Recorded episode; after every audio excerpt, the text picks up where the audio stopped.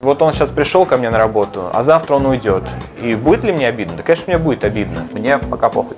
Россия щедрая душа, но она холодная иногда. Город страшный, метро, куча людей, там, типа, блин, что делать, боялся заблудиться постоянно. Ну вот, у нас там одни только бренды, все дела. Не, это вот уже там осталось. Попробуют напиток и скажут, хуйня. А я все, я сыт. Пойду куда-нибудь дальше. Ну, мне реально, я просто lucky guy. Но нет. То есть бар это такой public places, да. Да, Рома там нас накачивал именно гостеприимством, сервисом, гостями, коктейлями. Но мы выйдем из карантина, все будет нормально. Всем привет! У нас наконец-то третий выпуск. Мы находимся в центре Москвы на Белорусской. За моей спиной бар, ресторан Ева, через дорогу ресторан Рыба Моя и буквально невдалеке находится еще закрытый бар Чайная. Три знаковых заведения с тремя интересными личностями, с тремя барменджерами, шеф-барменами. А, это Константин Присоцких, Стас Киреев и Макс Горелик. Мы поговорим о таком нашумевшем понятии, как э, шеф-бармен и барменджер. Да, в чем разница, кто есть кто и кто что из себя представляет. В этом выпуске у нас будет конкурс. Каждый герой подготовил свой индивидуальный приз. А об условиях конкурса вы узнаете в конце видео, поэтому досматриваем до конца, готовимся, начинаем, поехали.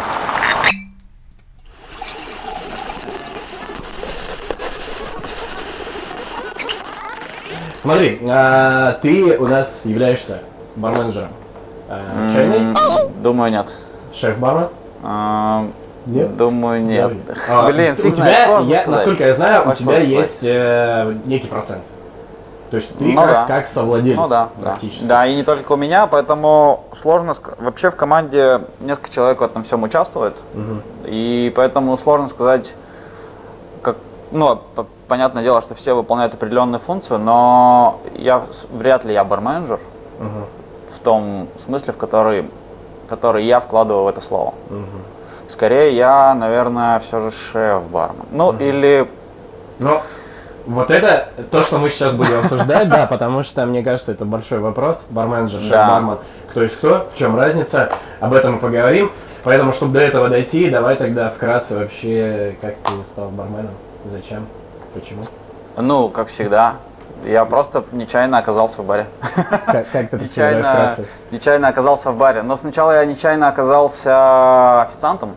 Опять же, случайно, абсолютно нечаянно я пришел э, со своим товарищем на... Точнее, он пришел на собеседование, чтобы на лето устроиться на работу официантом. Я пришел с ним за компанию. За компанию. Просто пришел, как две подружки, я при, ну, условно говоря, мы за руку пришли, он пошел, отсобеседовался, тогда еще были метродотели. Он пообщался с метродотелем, я сидел вообще в соседней комнате просто ждал, когда они закончат это собеседование. И после собеседования они вышли вдвоем, метродотель сказал, завтра вас обоих я жду на смену. А я был, да, настолько порядочный и стеснительный, что я... было? Блин, фиг знает. Это было, наверное, лет э, 17, 16-17. И в тот момент я, да, я просто взял и пришел на следующий день на смену, и все. И, все начал работать И начал работать официантом, да, и познакомился с ребятами. Понятное дело, там было ровно 50 на 50, было 50% людей, которые работали в этом ресторане, и им было абсолютно все равно, что такое. Ну, тогда еще и сложно было назвать это какой-то индустрией, это просто была работа и работа. Простая работа, за которую давали деньги каждый день в виде чаевых. Вас, вам, вам оплачивали? Не, каждый в виде- в виде чаевых. А, чаевые. Да. И, понятное дело, мы студенты, нам офигенно, получаешь какой-то Сколько кэш ты постоянно. получал э, официантом? Примерно. Вообще ерунду. Там был спин- там, Ну, именно вот с чаевыми, например. там был, да, я даже не вспомню, честно говоря. Там был просто очень смешной ресторан, потому что я там проработал, по-моему, полгода, и за полгода я там видел гостей два раза. Ну, то есть там вообще практически никого не было никогда. Но мы сидели. Медленный старт. Да, очень, да. Но, тем не менее, в тот момент как раз один из метродотелей был а, парень, который закончил а, в городе, в котором я родился, в городе Перми, закончил институт по... У него был факультет менеджмент э, гостиничный и ресторанный. И у него это была первая работа, он сразу же пришел метродотелем равно администратором.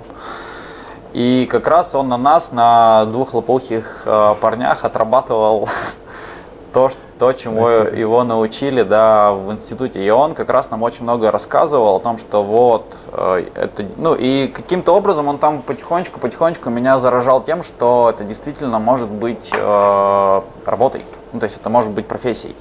Ну, то есть сначала не было отношения к, как к профессии. Разумеется, нет. Ну, это даже было видно по там 90% людей в то время в ресторанах, ну, они не Да считали и это сейчас, профессией. в принципе. Ну, сейчас процент поменялся Ну, половина, сильно. ну. Ну, половина. Ну, тогда 90, сейчас 50, это уже путь. Тогда не было э, соцсетей, да, да, развитых. Каких ничего не соц- видно блин, было. тогда не было ровно все ничего. У меня, по-моему, телефон даже не был сотового. Так, окей, официант, потом э, бар. как? Потом, а, потом я перешел из этого ресторана, потому что этот наш метродотель нас все больше и больше накручивал на то, что типа вам нужно работать, это рабо- сидеть в пустом ресторане и получать зарплату. Это, конечно, здорово, но есть такое понятие, как сервис, есть вот гости, работа с гостями. Вам нужно попробовать что-то другое. И посоветовал нам перейти в ресторан, который находился при отеле. Люди. Да, и их там было очень много. И когда я первый раз, это первая моя смена официантом выглядела как первая смена в фильме «Коктейль». Когда я там просто... А, люди! Что с вами делать? Но было весело. И там как раз я увидел бармена, который, ну, там, меня вообще поразил просто напрочь. Просто в том Чем? ресторане, в котором я первый, ну вот, начинаю работать, там бар был самый смешной бар, который я видел вообще в своей жизни. Это, в общем, комната была закрытая, с закрытой дверью, и в, в двери было окно. И все, и у него там вылазил выдавал, чек, да? да, да, и рука этот. хлопс, там бокал вина, ширк тебе, ты ставил на поднос, ушел. И мы этого бармена никогда не видели, потому что он приходил, точнее, мы приходили Даже раньше. лица не видно было, просто окошко. Окошко, да, и все, и в него просто раз- выдавали что-то. Да, Я такой даже никогда не видел. Вот, и потом я, понятное дело, перешел уже в ресторан при отеле, там, и там уже был бар, контакт. То есть ты попросился в бар. Нет, нет, нет, нет, я, А, я все работал официантом, да, и вот за этим каждый день наблюдал, наблюдал, наблюдал, наблюдал, и понимал, что это вообще офигенно, это очень круто. И следующее, что я сделал, я родился на районе, который находится достаточно далеко от центра, и его, ну, у него есть специальный такой свой колорит. Ну, я такого думаю, все мы знаем. специального а, у района, всех да, были да, свои да, районы да, да, да, да, да, вот. И он был одним из них, да, и я ничего лучше не придумал, как прийти в единственный клуб в этом районе и сказать, ребята, я ни хрена не умею, но очень хочу работать в баре. И Мне сказали, ну, окей, давай попробуем. Ну и все, и, там. Да, и там вот, там было все то, что ты видел в фильме «Коктейль». Как ты вообще попал в барную индустрию и почему стал барменом? А, попал случайно, как и каждый 90% наверное, барменов, пришедших в сферу. 100% да, случайно. Бля, нельзя трогать же лицо руками. Коронавирус. Да, Короче, нельзя, нельзя. а, читал рэп, И- познакомился с парнем, который тоже записывался, читал рэп, и он Где- был где барменом. читал в Красноярске. рэп? Я, да, в Красноярске занимался учебой, учился. И э, он сказал, что барменом работать круто, много денег. 1025 на тот момент, в 2011 году. Я 20, это, я был студентом, это были вообще сумасшедшие деньги, я понял, это то, что мне надо до того, пока я не закончу институт, я хочу сам себя содержать, а, покупать кроссовки а, и что-нибудь еще, вот, и я пошел в бар, просто потому что решил, ну, что это классно. Ну, Сразу вечеринки. Не, пошел в школу, барменская ассоциация России мне помогла в этом, да, поставила меня. Наша была группа немногочисленной. А, Андрей Стельмах, а, мой учитель, да, и два человека в группе занималось. Одна девочка Собакана из другого города, которая от Красноярска за 400, наверное, километров. И я из Красноярска один человек, который пошел учиться в барменскую ассоциацию России. В, ну, выпуске 2011 года, в июне или в июле. Отучился и все. Ну, на самом деле, кто бы что ни говорил, а, даже несмотря на то, что то, что преподавали раньше, и это действительно и сейчас, это может быть, ну, кому-то покажется слабым и не, уже некомпетентным в индустрии, но то, что было раньше, мне хотя бы знания об алкоголе, они мне помогли, потому что когда ты приходишь в бар, и ты не знаешь вообще ничего, это вообще сложно. А здесь я уже знал хоть какую-то базу, и с этой базы я уже начал э, рас- ну, развиваться. И все, вот так я попал. 11 год. Да, конечно. И смена у тебя была 1125 рублей. Наверное, смотри, наверное, меньше, наверное, тысяча рублей, потому что это с чаевыми было. Да. Потому что, да, типа зарплата там и 15, там, 18 получали за полмесяца. Ну, работа есть вот так вот Сколько разделить. ты за месяц с чего-нибудь получал? Зарабатывал? Ну, тысяч 25, думаю, было. 25 30. 11 год. Да. Были у тебя вообще наставники? Менторы? Да, наставники, менторы. Э, В моменте я думал, что, например, там Рома Милостивый, да, там был моим учителем, но эм, чем больше мы как-то развиваемся сами, тем больше размывается то, что было тогда давным-давно, и уже ты уже не помнишь, а что там было-то, было ли там что-то, да, и уже ну, как бы начинаешь оспаривать свои же вот тогда тогдашние эти мысли, да. Я всегда искал, как и сейчас многие молодые, да, искал, собственно, вот этого человека, который меня вот-вот сейчас все научит меня. То есть, нет, так этот не научил, от этого надо бежать. Кому же, кому же, да, Ну, там. нужен, да? Молодому, молодому парню, который еще не понимает, что происходит вокруг него, который еще не, не прочухал вообще, да, кто есть кто, ему нужен человек, которому он может довериться, и которому, который ему будет на простых каких-то словах, черное-белое, объяснять, что есть что, да? Да, такой человек нужен. Но, например, являюсь ли я сейчас ментором для кого-то из сети? Нет.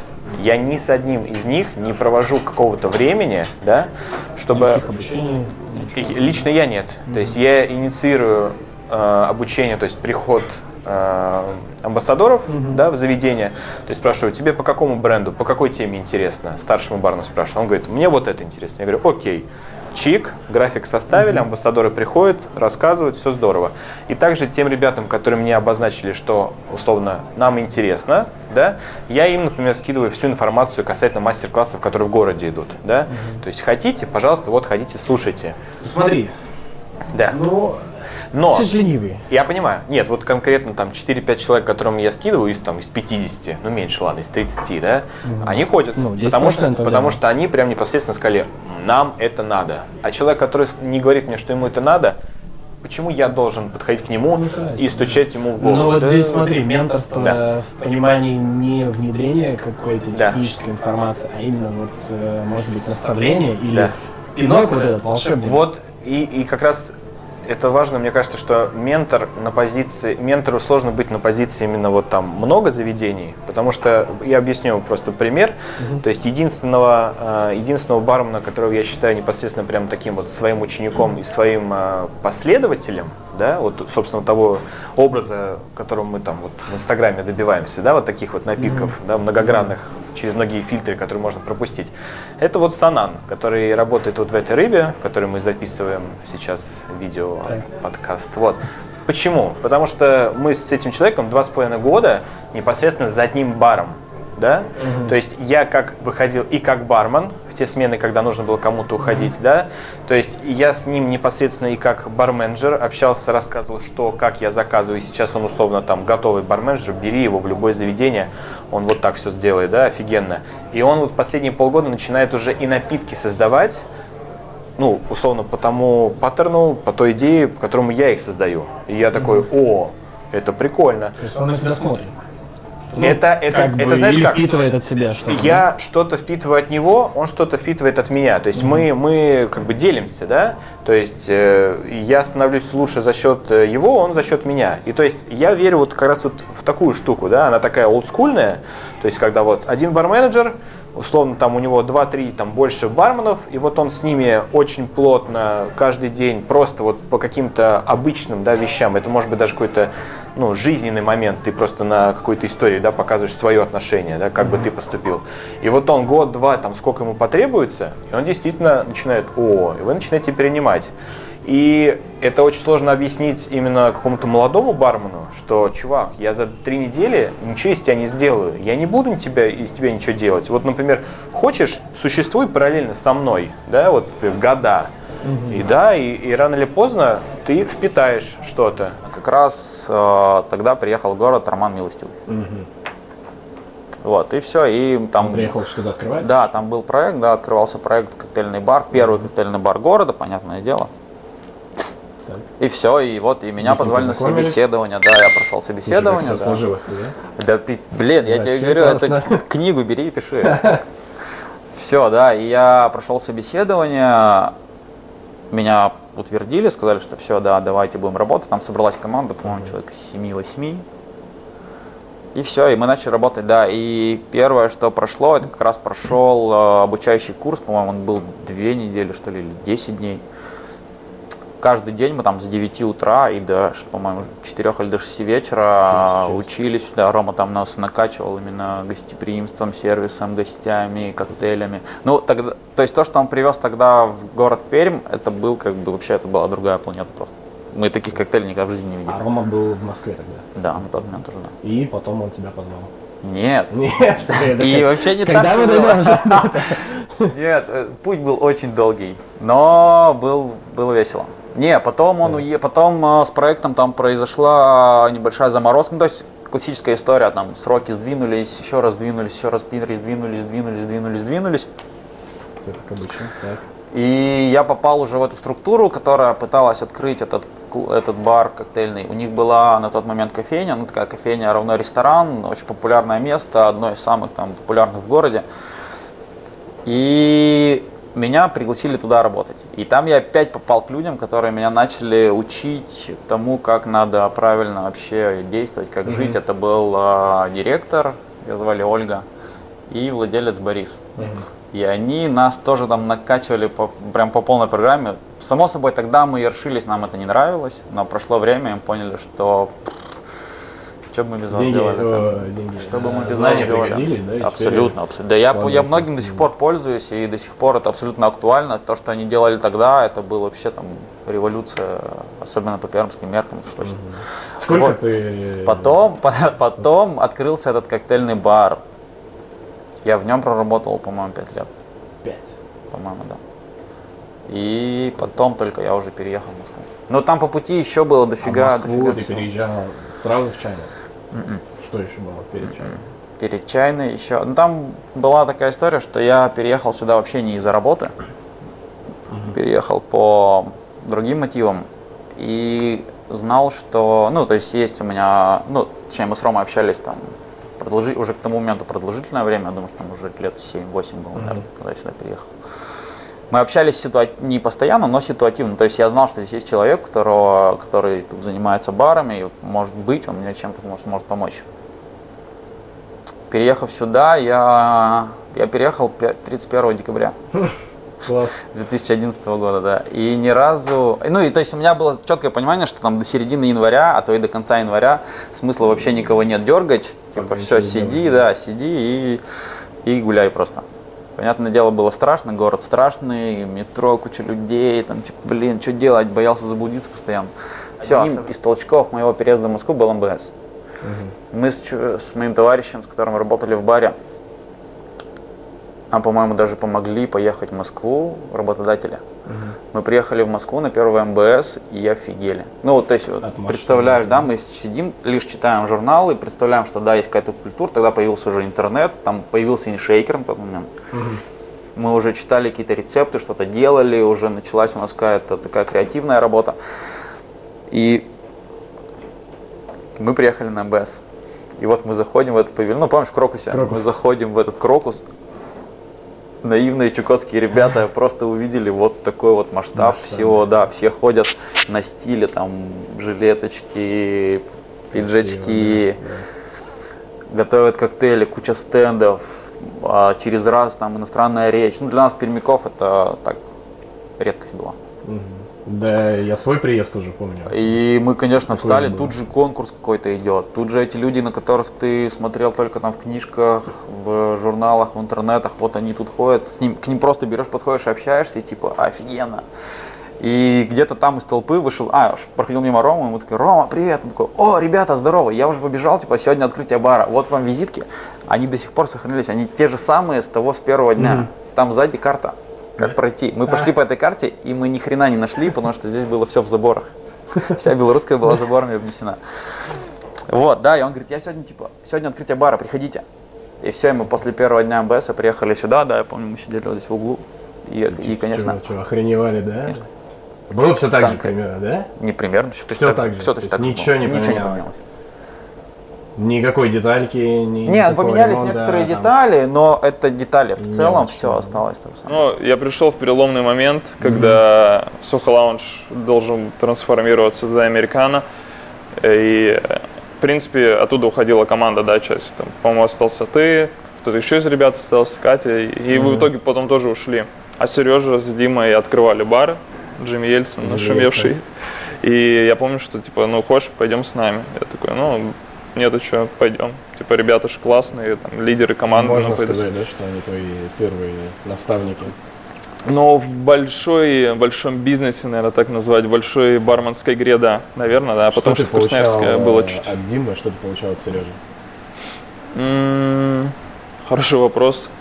А, Да в целом, знаешь, это тот классный пример, а, ну, в нашем случае, к сожалению, уже был, да, когда два человека разные, абсолютно вообще не понимал, как они работают вместе, потому что Сережа это был один такой психотип, да, человека, порой дерзкого, не всегда, порой даже, может быть, и адекватного, да, в каких-то случаях. И Дима такой, э, который всегда с холодной головой мог рассудительно поговорить и так далее. И, э, и как раз, ну, вот этот баланс, он как-то импонировал, и ребята всегда, ну, всегда находили, во всяком случае, подход к своей команде, которые у них были. И, э, и от Сережи, да, получали, наверное, и люлей, я в том числе. А Дима как-то закалял, наоборот, командный дух еще больше, как-то людей организовывал. Ну, Дима, Дима стратегию да, выстраивал. да, от- стратегию отношений, я думаю, как и партнеров, так и команды в целом. Я ну, не буду говорить, я не помню, кто из них придумал коктейль, я думаю, это была командная работа по большей части, ну, скорее всего, да. И, получается, Сережа такой держался в узде, а Дима как раз, да, правильно ты сказал, простраивал стратегию. То есть конкретно я, чтобы так а, они на меня смотрели, что вот Макс там участвовал, участник конкурсов, он там выигрывал, хочу быть. Я надеюсь, что просто на меня смотрят, например, как э, хорошего менеджера, семенина и человека. И это важно, а каждый из барменджеров это тоже такой отдельный лидер для них, как профессионал.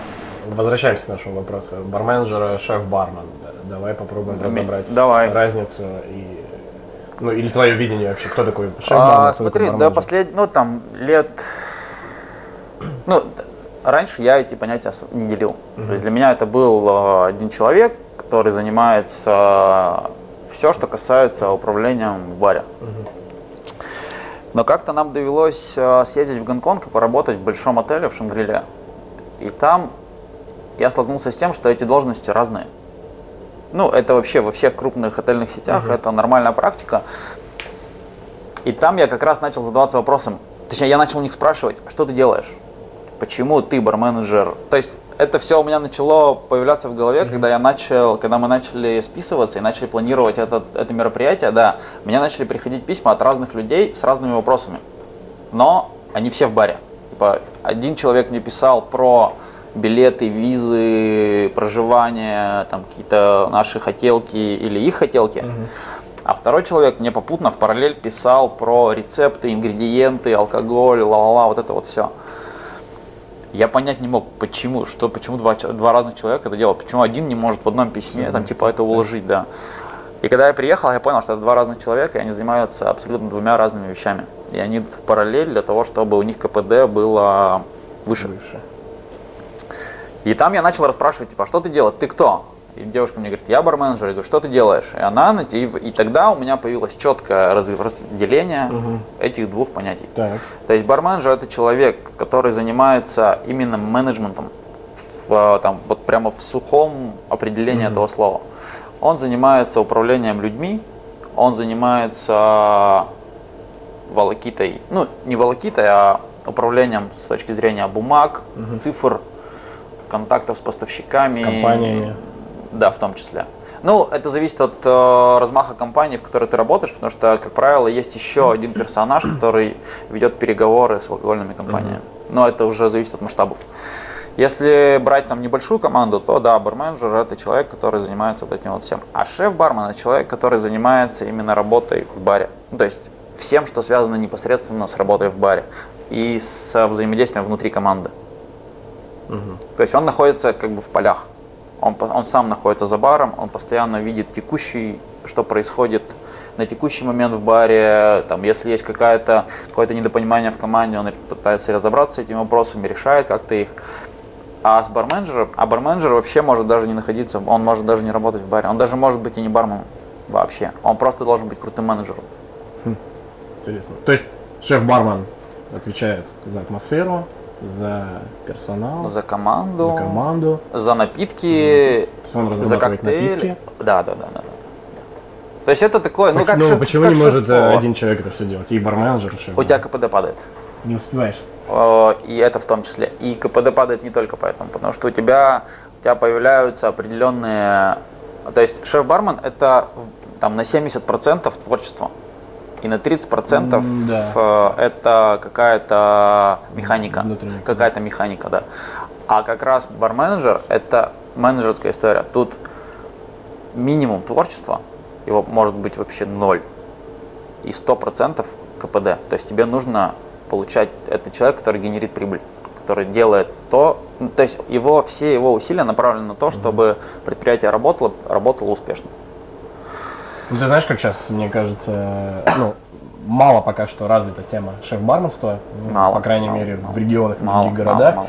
И есть, по крайней мере, дай бог, если есть барменджер, Ну да. старший бармен, и Ну вот да. старший бармен, он, наверное, выполняет функцию Ну менеджера да. какого-то. Ну, шеф-бармен. Он выполняет И- функцию шеф-бармена.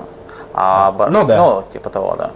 Скорее, да. Ну, тут это же просто разница понятий. По идее, мы можем э, как, как угодно это называть, но такая позиция сейчас появляется, это видно, Ну, что она есть. Да. да, да. Просто тут история началась-то с того, что работодатели не хотели платить, то есть еще появляется еще одно звено, там типа в менеджменте среднего уровня. Дополнительная единица и, соответственно, деньги. Само собой, само собой. Да, но это тебе и приносит Но развитие. Сейчас, это только сейчас мы можем уже выходить там к владельцам баров, да, к владельцам сетей и показывать им, что им нужно доказать, понимаешь, с людьми, которые занимаются цифрами, ты не можешь общаться ни на каком языке, кроме как на языке цифр. Им, Точно. им без Да, разницы. да. Ты ему не можешь прийти и сказать то, что там, чувак, я придумываю самые лучшие коктейли на земле. Ты мне должен за это накинуть еще тысячу долларов. Он скажет, да пошел ты нахрен. А когда ты к нему придешь и скажешь, то, что я придумываю самые классные коктейли на земле, вот продажи, которые увеличились с моим появлением на там, 60%. Он говорит, здорово. И ты говоришь, я хочу, там, прям пропорционально 60% увеличения своей зарплаты. Логично? Он, в принципе, ну логично. Ну или там не логично. Ну то есть вот, То есть показывать на цифрах. да, ты ему да. все должен показать на цифрах. И тогда он скажет, окей, да, работает. Показать свой скилл в Но в цифрах. Да. Да. это ты все должен перевести в цифры. И тогда у тебя диалог сложится, и тогда у тебя и тогда он поймет. Понятное дело, что сразу ты зайти ногой дверь открыть и сказать то, что я вот тут семи пядей во лбу, давай мне вот такой гонорар, ну это не работает никогда. Что ты сейчас делаешь? Что я сейчас делаю? Да. А, Я просто, честно, вот, скажем, та тема, которую мы сейчас обсуждаем, она актуальна. Ну, ты сейчас сказал об этом, что она актуальна.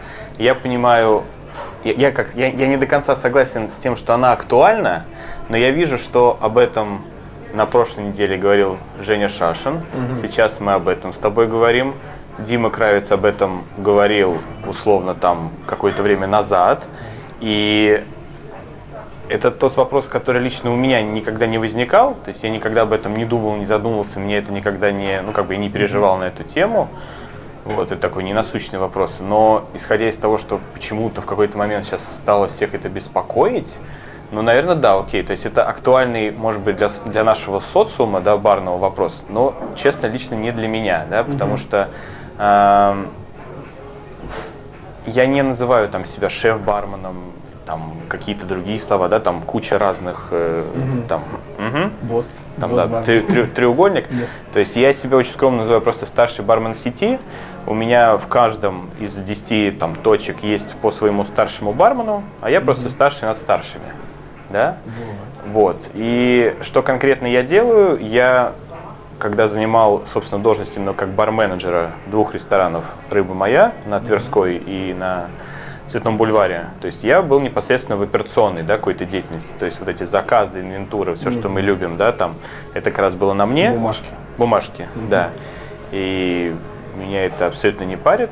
конкретно в работе делал и делал, все было хорошо, да, то есть условно после того, как мне предложили уже возглавить всю сеть, я по понятным причинам не мог этого делать как в этих двух рыбах, так и в целом во всей сети, да, ну потому что, ну как, ты не можешь быть первого числа на всех инвентурах, ты не можешь... Ну, одновременно. Да, ты не можешь условно отвечать за них, так как ты не стоишь за этим баром, ты не знаешь, например, что было в пятницу, в субботу, угу. что что-то кончилось, ребята взяли другую бутылку, то есть я, ну, как бы считаю, что это должны делать там старшие, они угу. это и делают. Да? Можно сказать, что вот эти старшие, они же как и бармены. Да, да, да, это вот именно. У тебя так, они занимаются заказами да, сейчас? Я, да, они занимаются, угу. они все делают, то есть это все полностью лежит на их плечах. Техническое. И это вот как раз то, из-за чего у меня вопрос, то есть все лишь сейчас э, начинают бегать и рассуждать насчет терминологии, да, кого как назвать. Но суть работы, ну, как бы не меняется. Ты себя как ни назови, но вот есть какой-то у тебя должностной список, ты его и делаешь. Mm-hmm. То есть, если просто для личного какого-то самоутверждения, значит, там важна э, вот эта вот вещь, да, ну окей, ну ты можешь назвать себя как угодно. Но тем не менее, вот сейчас в обиход. Хотя вот я понимаю, для чего мы это, для чего мы, собственно, пытаемся в этом разобраться, чтобы э, условно ты спрашиваешь у меня, какая моя должность, да, я тебе говорю всего лишь ее название, ты сразу понимаешь, о чем она, да. Ты должен, То есть просто чтобы не говорить там пять предложений вместо пяти предложений сказать просто должность, да? да? Вот, вот, вот только для этого. Ну что это, нежелание людей общаться и рассказывать, чем они занимаются, там одним словом ответил, я вот тот, тот, ну все, я понял. Что ты по жизни? Да, шеф-шеф. Ну, вот, и условно, в чем сейчас заключается обязанность работы, мы идем, э, переходим, да, масштабируем какой момент. То есть изначально у нас э, год назад началась в рыбах штука со спецменю, то есть каждые 5-6 недель мы делаем три каких-то алкогольных, иногда добавляем к этому какое-то количество безалкогольных mm-hmm. коктейлей и стараемся максимально это ротировать. Делаем мы это для чего? У нас ресторан, у нас небольшая коктейльная и вообще барная карта, а контрактных коктейлей много, и чтобы наши коктейли, которыми мы дорожим, которыми мы вкладываем все, что у нас есть, чтобы они не как бы терялись на фоне контрактных, они тоже замечательные, но у нас особое отношение к своим, да, и мы их, собственно, выделяем в эти спецменю. Это отдельная вкладка, она с картиночками, то есть она как-то мотивирует гостей заказывать именно их, а условно не то, за что нам заплатили. Хотя вроде бы как нужно наоборот. Но ты отвечаешь за напитки. Да, за напитки. И вот я говорю, то, что сейчас мы хотим сделать, да, мы хотим, например, с новым контрактным нашим годом, условно, сделать стандартные барные карты везде, то есть там будут, как сейчас в рыбе, то есть контрактные какие-то напитки, листинг, бла-бла-бла, и сделать уже вот это спецменю не только для рыб, но уже для всей сети. И словно главная обязанность моя будет заключаться в том, чтобы делать, обновлять вот эти спецменю, да, чтобы наши гости не теряли интерес, вообще не забывали о том, что у нас что-то вообще можно, кроме еды, заказать. А, смотри, окей, да. спецменю, мы понимаем. Ну, то есть какая-то такая важная часть. Да. А то, что касается вот все-таки контрактов, кон, э, у нас есть контрактных да. коктейлей. У нас есть, нет, ну хорошо, их, их я тоже твоя делаю, задача? тоже делаю я, конечно. Все-таки контроль на тебя. Да, потому что нам могут предложить условно сделать там просто джин-тоник, да, но мы можем же предложить тому же там джиновому бренду сделать что-то более интересное, и мы гарантируем, что что-то более интересное будет проливаться mm-hmm. лучше, да, естественно, они пойдут на это. То есть есть, например, бренды, для которых важно, важен непосредственно какой-то напиток, который у них, ну, на глобальном уровне, да, какое-то прям позиционирование у него ну не знаю, условно, Бомбей хочет, чтобы его именно ассоциировали там через джин-тоник, да, вот они говорят, нет, нам важен, например, джин-тоник.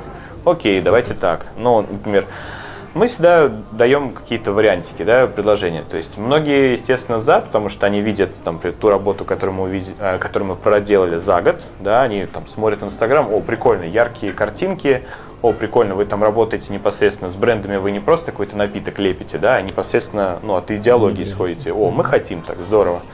То есть делаю ли я сейчас конкретно что-то кроме напитков? Ну, какие-то вещи, которые просто э, появляются, да, какие-то вот вопросы появляются у ребят, которые стоят на местах, mm-hmm. да, там, у меня вот такой вопрос, окей, я приеду, мы пообщаемся, да, то есть просто какая-то зачистка очагов, да, и вот условно... Ну, спрос все равно наверняка с тебя будет. Вот в каком-то баре у тебя да. происходит да. бардак. Да. Большие минуса, да. не знаю, я хитрый. подрались. Я хитрый. Я, я стараюсь э, эм, все подвести к тому, что условно это работа управленца и старшего бармена. Люди непосредственно, которые у станка там 5, 2, 6, 1, они ситуацией владеют лучше, чем я. Ну То есть у них есть вот столько знаний об этом, например, происшествии. Я только там, не знаю, на следующий день, если приду, они мне смогут эту информацию только передать, и я там условно там с какого-то якобы своего опыта могу ее там как-то разрулить. Мне кажется, чушь полная, да, то есть у нас полная автономия в точках, ребята все непосредственно с управленцами решают, управленцы каждый месяц там на отчетность э, приходят, они знают цифры по своему бару, они коммуницируют со старшим, они могут по любой цифре дать ответ на вот этом разборе финансовом, да. То есть, если я где-то нужен, я приеду. Но пока, вот сколько там, год почти прошел, Без да, но я говорю, я, В каждой точке своя система. я повторюсь, я хитрый, я просто пришел вот к такому, как сказать, э, мнению, что вот так вот работать будет лучше. Там, спустя там, 3-4 месяца, когда я вот так вот носился, как белка именно в колесе, я понимаю, что ну и вот ну за каждым же не подотрешь, ну и чего, себя загнать, ну а зачем? Да. Ну и все, классно. А, Семья довольна. это, это будет себе вопрос. Да. Так. А, под- подводя итог, вот как ты тогда дошел к, эм, к этой должности, как стал, а, сколько ты в Москве вообще работаешь, сколько ты в баре вообще в целом? В Москве все года работал, кроме одного полугодия, когда работал в Сочи. Ну, это в серединке Уезжал было. Да, да, да, уехал во время Олимпиады поработать. В Москве? Мне? Не, в Москве. Шучу, шучу. Ну, 10 плюс-минус. Я так особо за этими Ну, за цифрами не в Москве. начал в мытищах. Окей. Там полгода в мытищах, а потом как бы, ну, в Москве. Кто-то мытищи считает Москвой, кто-то нет, но это не столь важно. А, 10 лет все Москва. И как я дошел, я, честно, брыкался очень сильно. Не, не, я, я брыкался вот от этого всего, именно от э, становиться старшим по всей сети, потому что мне было супер, супер комфортно вот в двух рыбках, я себя вообще чувствовал как в этом в аквариуме. Кто-то любит из этой зоны комфорта выходить, я вообще не люблю, меня все устраивает.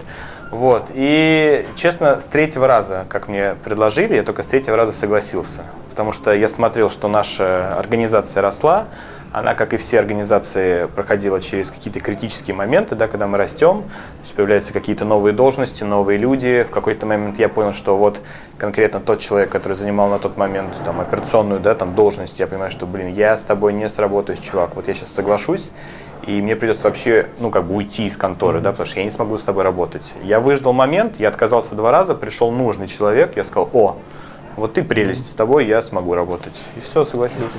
Как проявить себя и как доказать, что ты можешь стать именно тем человеком, который будет руководить баром и выстроить какую-то работу.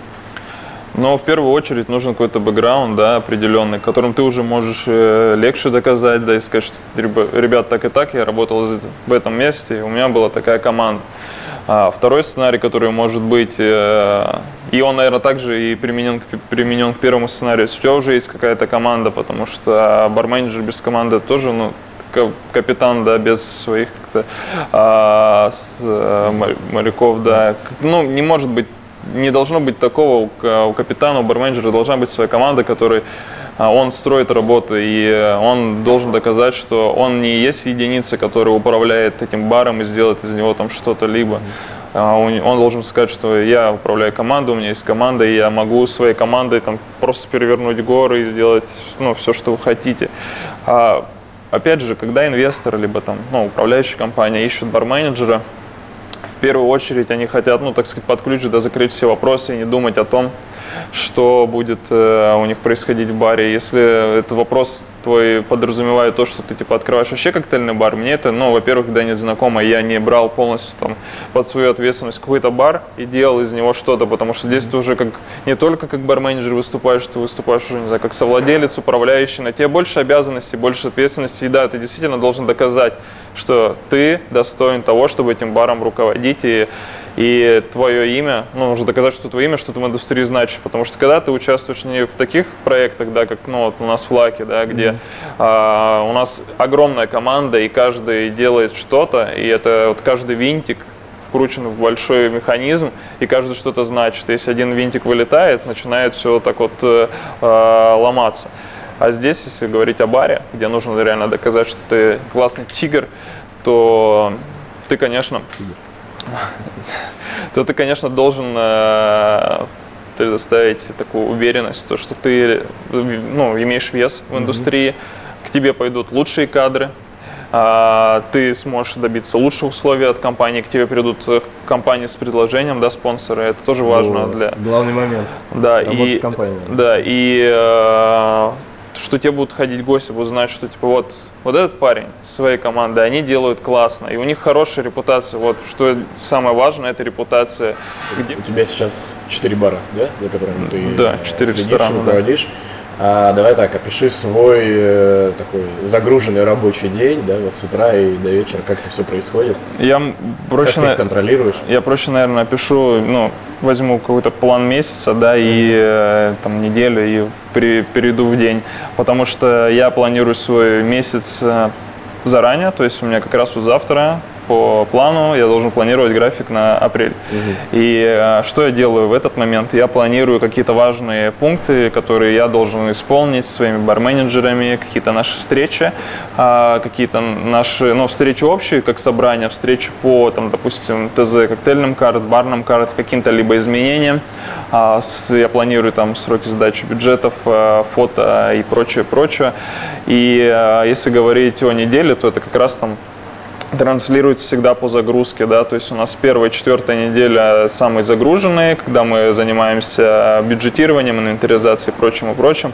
Вторая, третья неделя у нас более свободная, когда можно как раз немного позаниматься творчеством, и эта свобода, ну, не так, не- не- и у меня, наверное, присутствует, но и присутствует там у барменеджеров в графике вы, когда они знают, что они должны сделать то-то, то-то в каждую неделю, то есть они живут, как и я, по такому определенному графику, они знают, в какую неделю, они должны что-то предоставить мне и что-то получить от меня ответ. Нынешние проекты, на четыре проекта, то есть ты делегируешь работу, Да. да? А дальше что? Ну, занимаешься графиком, понятно. Графиком все ребята занимаются. Графиком своим занимаюсь я. Просто, А, просто В своим. каждом заведении ну, у тебя есть барменджер, Конечно. который И- устраивает и- да. и свой график и Да, график э, да. ребят. А я свой график устраивал. Но ты следишь за этим общим графиком? А общим графиком именно барменов?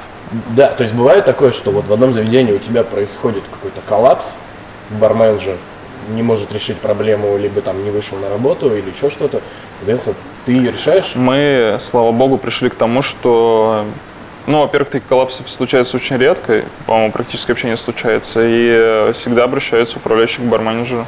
Потому что он тот именно... На точке. Да, сотрудник, кто решает проблему на точке. Если что-то необходимо выше, то обращается ко мне, но до такого практически не доходит. Но это ни к чему, потому что каждый из них самостоятельная, мощная единица, которая может любую проблему решить сам, без меня. Моя задача на данный момент, э, как я ее вижу, потому что, говорю, это постоянно меняется, это действительно для меня определенный челлендж, потому что ты вроде настроился по одному работать э, графику, по одному сценарию, и он меняется, потому что появляются новые проекты, и все больше делегируется барменеджерам от меня к ним. Моя задача по большей части вести идеологию всех ресторанов в одном ключе, да, то есть мне важно, чтобы все рестораны работали и знали, к чему они идут, именно подразделения баров. Компаниями ты занимаешься? А, да, вот это да, но вот это основное, что чем барменеджеры не занимаются, это я занимаюсь, То да. есть э, все коммерческие условия? Конечно. Но на- это, это обязательно через одного человека должно идти. Потому что если будут идти с, с каждым барменджером, сам понимаешь, будет сыр-бор. Здесь да, здесь все на меня уже завязано. А, то, что связано с напитками, с меню. Смотри, опять же, здесь все изменилось и стало, а, я надеюсь, это будет и есть уже гораздо эффективнее. Раньше, допустим, когда мы открывали Маргариту, понятно, этим занимался я, в Лаке занимался тут тоже, я по большей части подключал команду, ну, я везде подключал команду. И э, на данном этапе, вот сегодня у нас как раз там встречи по Еве и Маргарите, сейчас мы переходим на тот, э, на тот рабочий план, когда я даю ТЗ от э, в котором я рассказываю, какие у нас партнеры в этом году. Мы меняем не так часто карту, да, то есть там Маргарите можем, ну, опять же, мы не сезонно, мы типа а, делаем изменения, а, ну, такое, а, можем раз в- в год, либо два раза в год. Ну и то, что не пьется, мы просто меняем, добавляем. Но вот есть такое, о, у нас сезонное меню лето наступило, давайте сделаем как коктейли с арбузом. Нет, мы в этом плане как-то стабильны и просто меняем напитки тогда, когда понимаем, что что-то надо убрать, и нет, э, появился новый тренд, новый напиток, мы его стараемся использовать. И сейчас мы с ребятами собираемся и э, обсуждаем ТЗ, uh-huh. типа нужно там сделать упор там, на low ABV, опять же, стилистику ты нашу прекрасно Но знаешь. Сейчас, э, мне кажется, стилистика все равно, у тебя четыре заведения, четыре формата, но ну, схожа. общая идея да, схожа. в напитках, она схожа, да? да. Стилистика коктейлей Low ABV, то есть это прозрачные дринки. Элегантная хорошей, подача, элегантная, да. да. Глыба льда, минимальное украшение все-таки. Они это, у тебя везде присутствуют. Да, но это не потому, что там что-то придумал я, но в принципе это поддерживают ребята, и им это нравится именно в таком стиле да, работать. Вот так вот Меня засвечивает, что, да. Чтобы это... И э, что интересно, вот я не договорил по тому, как мы сейчас работаем, да, у нас есть определенный ТЗ по спонсорам, которые мы обязательно должны выполнять. Что-то меняется, что-то происходит, и мы встречаемся. Есть там задача обновить меню там, к 4 мая. Мы встречаемся сегодня. А я говорю, ребятам, надо делать так-то, так-то. А если есть какие-то новые ингредиенты, давайте их использовать. Если появились на рынке, погнали. А потом у нас промежуточная встреча, когда они уже какие-то водные дают, типа вот мы что-то проработали, давай пробовать. И они это спускают ребятам, то есть они не, не, не, могут тоже не полностью все делать. Они говорят, ребят, хотите поучаствовать, давайте, есть ТЗ, надо сделать такой-такой напиток, ребята включаются. Угу. Либо не включаются, не каждый бармен может Ты смешать. Проверяешь. Да, вместе. Барменеджер, потом приходишь и с барменеджером. Ну да, мы с барменеджером пробуем напитки и утверждаем их движение. А, ТЗ от компании, они тебе платят? В смысле не тебе, а за заведению? Они, да, ну то есть у нас есть маркетинговые соглашения, угу. по которым мы На должны... каждую точку разное или это все как-то в общем? А, разное, конечно, разное, да. Но у нас... Э, Влияют проливы, наверное? Проливы практически нет, никто сейчас они подключает проливом, ну, более лояльно стали. Угу компании. И, э, ну, допустим, в каждом баре у нас там генеральный, ну, такой партнер был один, да, Бакарди mm-hmm. Мартини. Сейчас э, там фокус в некоторых проектах может чуть меняться, mm-hmm. но в целом мы дружим со всеми. Стараемся. Всем открыты? Ко всем открыты и стараемся работать на, не только на там, большом партнерс, партнерском алкоголе и подключать какие-то новые интересные. А вот смог бы сейчас, например, и хотел бы да. совмещать с амбассадорством или, может быть, просто какой-то работой с компанией? Не вопрос, лишь бы, собственно, бренд, э, ли, лишь бы я подходил бренду, и бренд mm-hmm. подходил мне, да, потому что э, ну, условно, амбассадором какой-нибудь веселой текилы я вряд ли бы когда-то смог быть, ну, потому что я там спокойный такой угу. какой-то паренек простой, то есть я не зажигалка, да, какая-то. Угу. То есть если есть, опять же, вот как вот на этом уровне, да, там операционный директор, я, есть совпадение, вот здесь тоже, если есть совпадение, вообще не вопрос. Угу. А опыт в лекциях? вообще в презентациях? Что проводил? Я помню, был МБС, ну, ты читал по маслам. Да, да. Ну, опять же, если, если ты хорошо разбираешься в теме, и это не заученный текст, и ты можешь говорить об этом часами, а тебе дают условно там 15-20 минут, угу. то выйти рассказать да почему нет? Опять же, просто это все структурировать, э, хорошую презентацию создать, ну, ты один раз на МБС Ну, МБС, да. Так-то этих лекций по барам-то все равно было какое-то количество. Но это было твое что-то? Просто вот э, твой опыт, сайт? Опыт, твой опыт? Да. То есть Прочитал книжку, рассказал. Тебе за это никто не платил, ты просто это делал? Ну, как вот, знаешь, в рамках гестов нас зовут, и типа, о, ты же, расскажи, ты же умеешь открывать рот, значит, э, мы тебя попросим что-то рассказать. Ты такой, ну окей. То есть, да, вот мне просто нравилась, например, там тема шрифтов, да, я там подумал о том, что шрифты можно как-то в рамках меню интегрировать и менять восприятие да, с помощью шрифтов от тех или иных коктейлей. Рассказал об этом. Например, эфирные масла меня заинтересовали эти. Я сначала думал, что их можно будет добавлять в коктейли, тем самым влиять на гостей в момент обучения. То есть я пошел учиться, заплатил деньги, понял, что фигня полная, это вообще лекарство, не надо его засовывать в коктейли, абсолютно переобулся и, собственно, рассказывал об этом на лекции, да, mm-hmm. что, ребята, не торопитесь бежать в аптеку, да, там, и типа за новыми, за новыми ароматами, вы разберитесь сначала в этой теме. То есть какие-то вот такие штуки, да, то есть, о, мне это интересно, о, я могу об этом рассказать. То есть рассказывать, как мне кажется, прикольно, когда, во-первых, информация какая-то уникальная, да, угу. то есть рассказывать барменам о чем-то барном сейчас, в 2020 году, Ну, какое-то такое, да. То есть, а если, например, мы говорим про вот эти синергии, да, то есть брать опыт, э, ну, собственно, вот то, чему меня там Ваня Юфриков, да, там, дружище мой, научил, то есть брать опыт каких-то сторонних э, профессий и рассказывать о нем в нашей профессии, то, где это могло бы пригодиться. Вот это интересно, да, и то есть ты тем самым что-то новое подтягиваешь, да, и ты как-то вот расширяешь кругозор людей. Это интересно. То есть поэтому, когда идет какая-то вот лекция такая, ну, довольно предсказуемая на какую-то тему, ну, это такое. А когда ты действительно что-то прям новое вообще, да, Интеграция. видишь, ты такой, о, я вот сюда бы, наверное, сходил, я бы это, наверное, послушал бы. Ну, то есть это мы в любом случае, да, это вот опять же разговор про Т-образные личности, да, что мы вот, ну, выросли до какого-то периода, ну все, дальше надо шире, вширь, да, ну уже все, да. уже... Как ты пришел в Бакарди? Случайно. Я везде, видимо, так- я не плыву по течению, если что, но происходят случайные вещи какие-то периодически. И э, Влад Пятых, прекрасно мы его знаем, человек, который спит в морозилке и не стареет, по-моему. И э, он, он э, спросил, по-моему, нравится ли мне коньяк. Я сказал, да, конечно. Ну, понимаю, что будет, наверное, предложение по работе. Он говорит, в Камю ищут, э, по-моему, даже не амбассадора, а искали бренд бармена, который будет смешивать напитки, ездить, рассказывать. И я говорю, окей, давай попробуем. Он говорит, нужно скинуть CV Денису Темному. Я такой, типа, блин, почему? Типа Камю, Денис Темный, Денис Темный это Бакарди.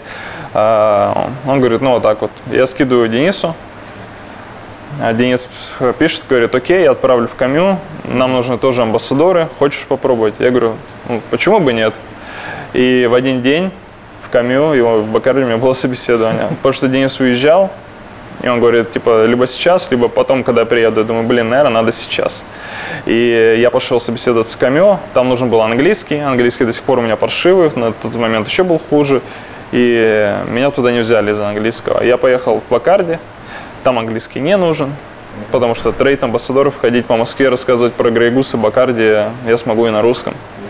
И э, меня взяли. Тут В же чем разница trade амбассадора и Trade амбассадор э, работает с точками на- ну, напрямую, да, если амбассадор там вот как ты ездишь по России, собираешь там, в одном городе, в одной точке всех, то трейд амбассадор э, ходит, идет конкретно в точку в Москве, договаривается с барменеджером, проводит исключительно для этого э, персонал. И он работает с, трей, э, ну, с трейд-менеджером, да, который территориальным менеджером.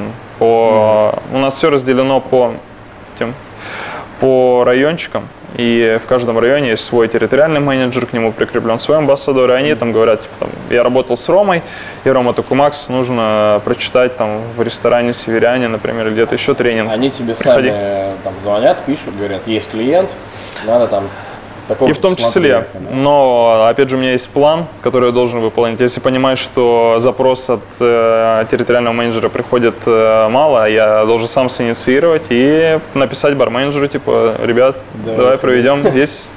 Опять же, мы не делаем так, что типа, вот план надо его ну, кровь из носу сделать и прочитать э, всем, хотя им не надо вообще. Мы не читаем тем, кому не надо. Мы не делаем тренинг для того, кто, для тех, кто не хочет слушать нас. Когда мы получаем к- классную реакцию там, от барменеджеров, типа, давай делать, я иду и делаю.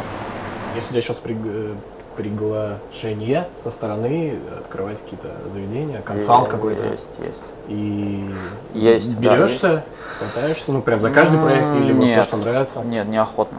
Честно говоря, неохотно. да? Потому что ты понимаешь, что не, не успеешь или... И не успею, и делить э, как-то себя не очень хочется. Но порой, порой бывает, что Ну, там, а если там должно дофига сойтись. предлагают? Там дофига должно говорит, сойтись. «Костя, Но вот по, про цифра. Готов? про бабосы и шестизначные цифры есть очень прикольная штука, которую мне как раз Рома в одно время сказал, очень такую интересную штуку, о которой я сейчас последняя... Я тогда ее пропустил мимо ушей, потому что мне тогда было это не актуально. Я был никто, и звать меня было никак. Ко мне никто не обращался, мне было, в принципе, похер. А сейчас, когда пошли определенный ряд предложений, то я вспомнил это. И, ну, вот ментор, да, типа научил меня, конечно, охренеть как научил. Но тогда я сказал, ну, наверное. А Но сейчас просто где-то где-то у меня бах это и просто вскрыл, Так. как лопнул как пузырь, я такой, о, реально, и прозрел. Вот. И он сказал следующее, что вот какую бы тебе цифру, 6 нулей, 15 нулей, 20 нулей, без разницы. Тебе предложили. Консалтинг – это история, когда ты продаешь свое имя. Это как минимум. Да, ты продаешь скиллы, но, скорее всего, ты продаешь свое имя. Чтобы им кто-то попользовался, да, да, это взаимовыгодно всегда, это никогда не тебе деньги, ты свой бренд. Рано или поздно ты эти деньги все потратишь. Так или иначе ты их потратишь. И в какой-то момент твой консалтинг, твой консалтинговый проект закончится. У тебя контракт, он не может быть безвременным. Он у тебя все равно в какой-то момент остановится. Ты выйдешь из этого проекта. Пройдет еще 5 лет, и о том проекте, который ты открывал, то есть в нем уже не останется ничего от тебя. Ну, вот с течением времени куча всяких процессов будет происходить постепенно, которые, к которым ты уже не будешь иметь никакого отношения. Но имя твое будет прицеплено к этому бренду, ну, точнее, к этому проекту. И в какой-то момент придут люди и скажут, попробуют напиток и скажут, хуйня. А, это же там Костя что-то придумал. Да, а ты к этому уже не имеешь вообще никакого отношения. Стоит это тех денег, которые ты взял? Непонятно. И поэтому нужно ли мне сейчас там начать активно вести Инстаграм? Не знаю. Ну, есть мнение, что да, есть мнение, что нет. Мне пока похуй. Сейчас нету какого-то дополнительного консалта?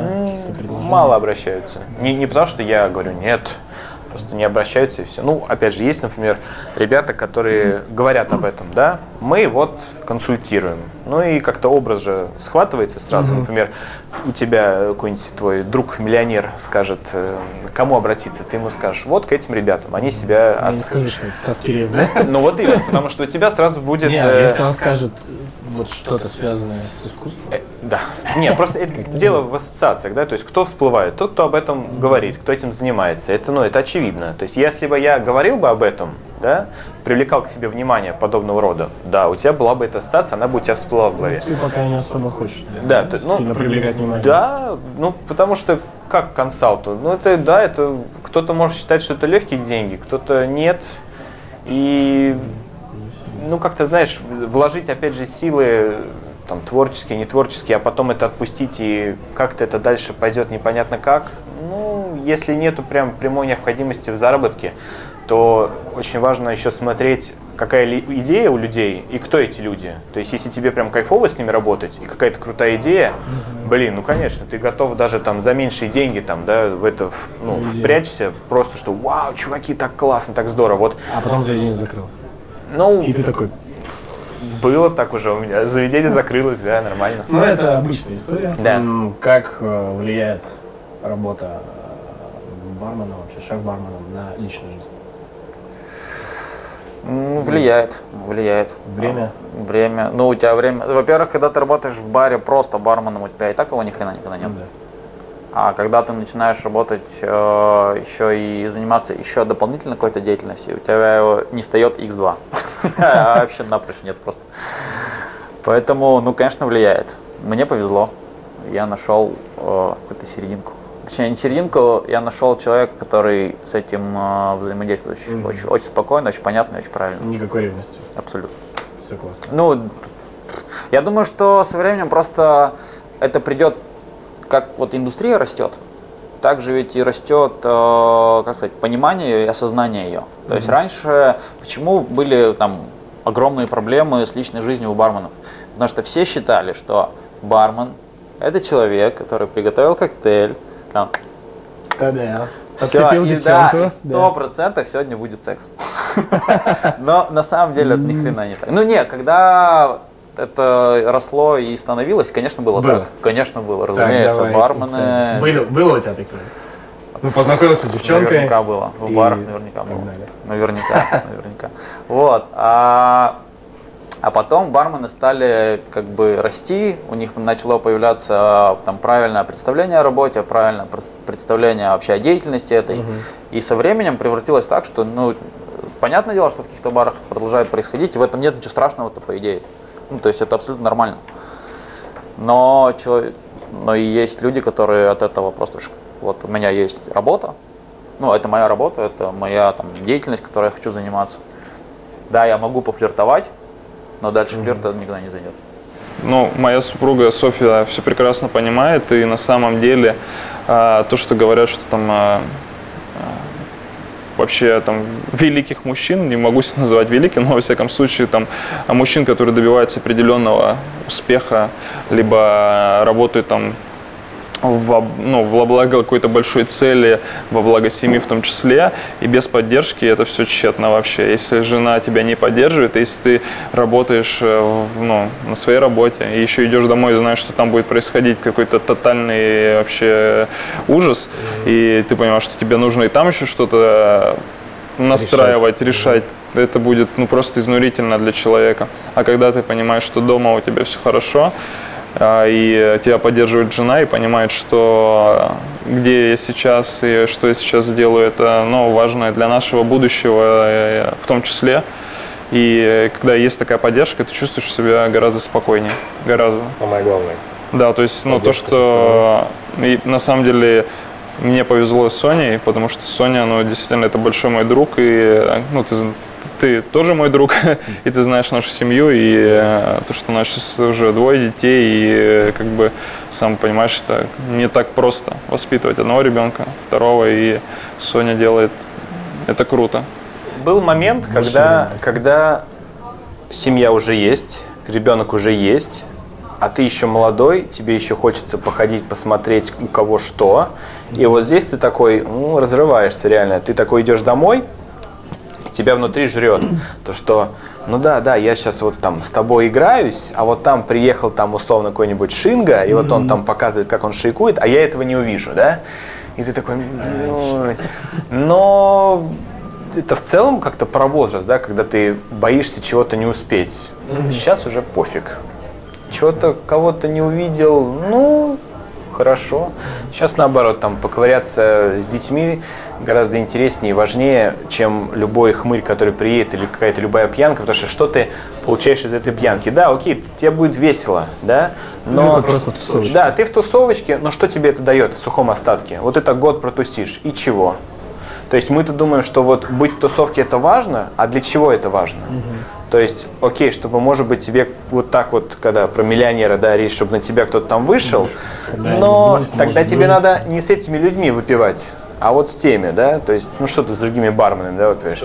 Это не очень интересно. И все равно, как бы, детишки-то это как раз вот твои инвестиции, да, то есть ты вот день, время свое можешь одинаково потратить что, том, что, что, что там, что тут, но детишки тебе будут, э, хоть они до трех лет ничего не помнят, помнить, э, они тебе все равно вернут должок. Угу. А эти ребята, с которыми ты выпиваешь, они на завтра твои, на завтра твое имя забудут, да. Поэтому и уже вот все эти пьяночки, вот эти все веселушечки уже не кажутся важными, да.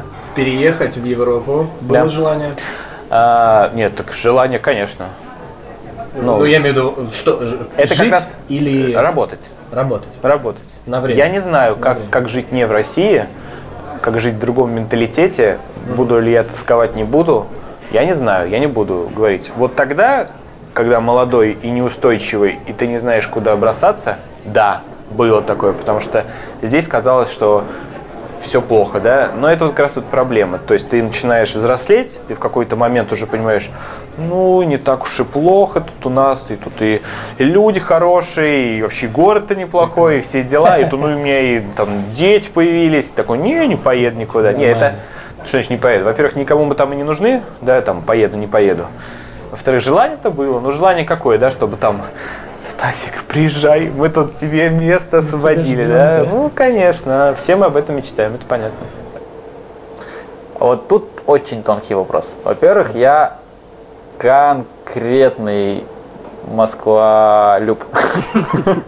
Мне этот, да, мне этот город очень нравится, и он мне очень подходит.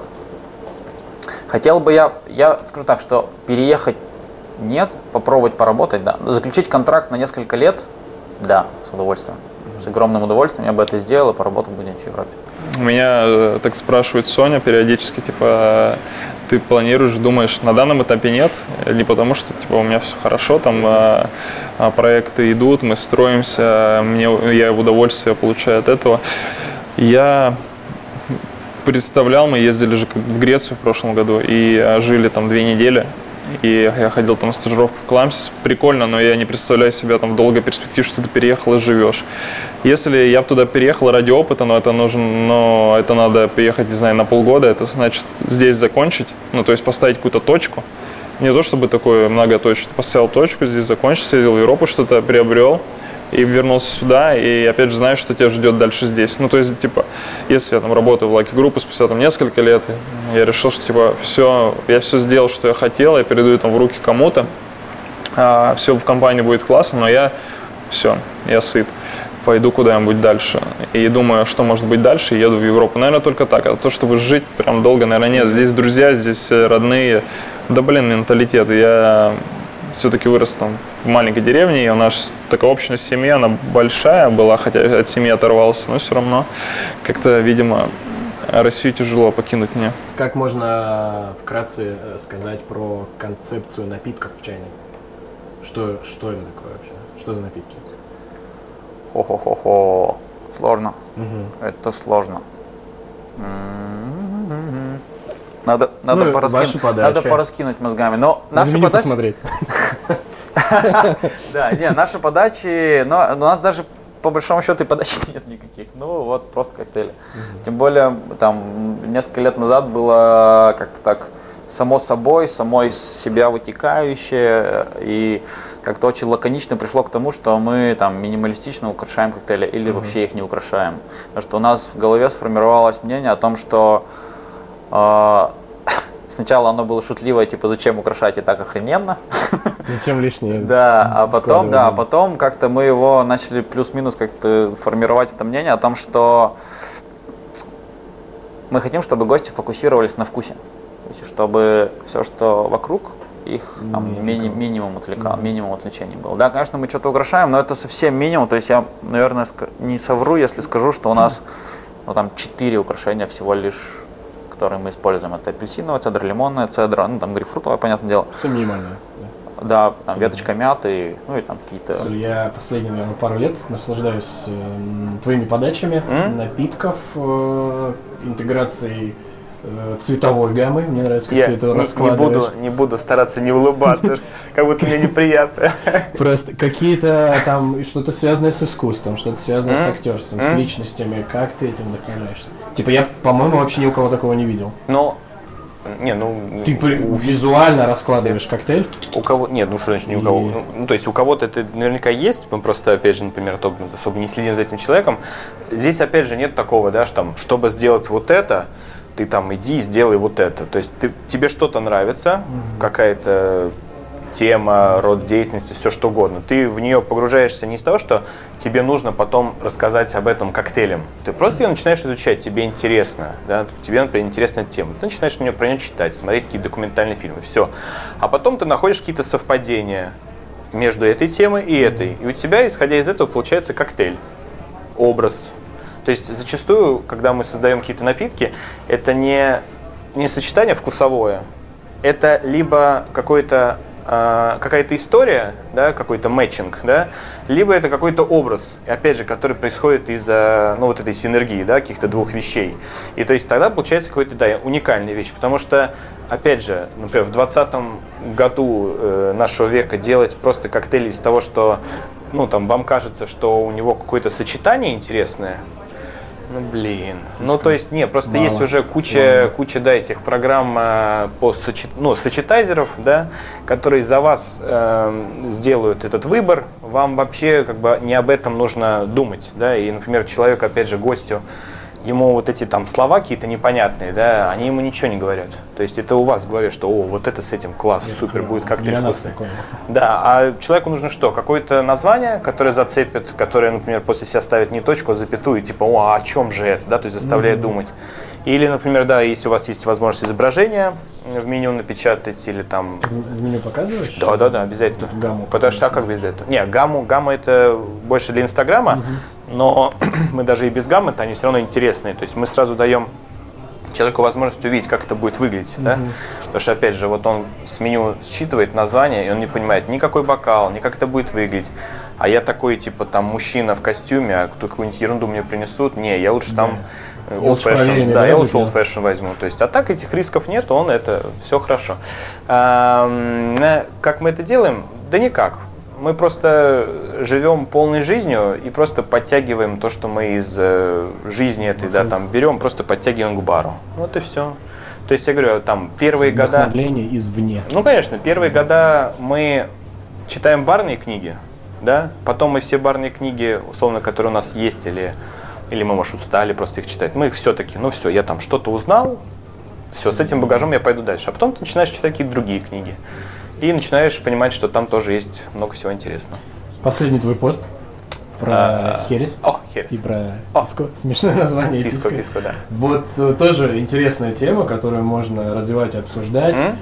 Э, по поводу старых напитков и старых коктейлей. Так. да. То есть мы с тобой знаем какие-то крутые дринки Да. классические. Да. И мы знаем, что они супер прикольные и вкусные. Да. Но почему они не становятся популярными? Почему не, не приживаются среди людей?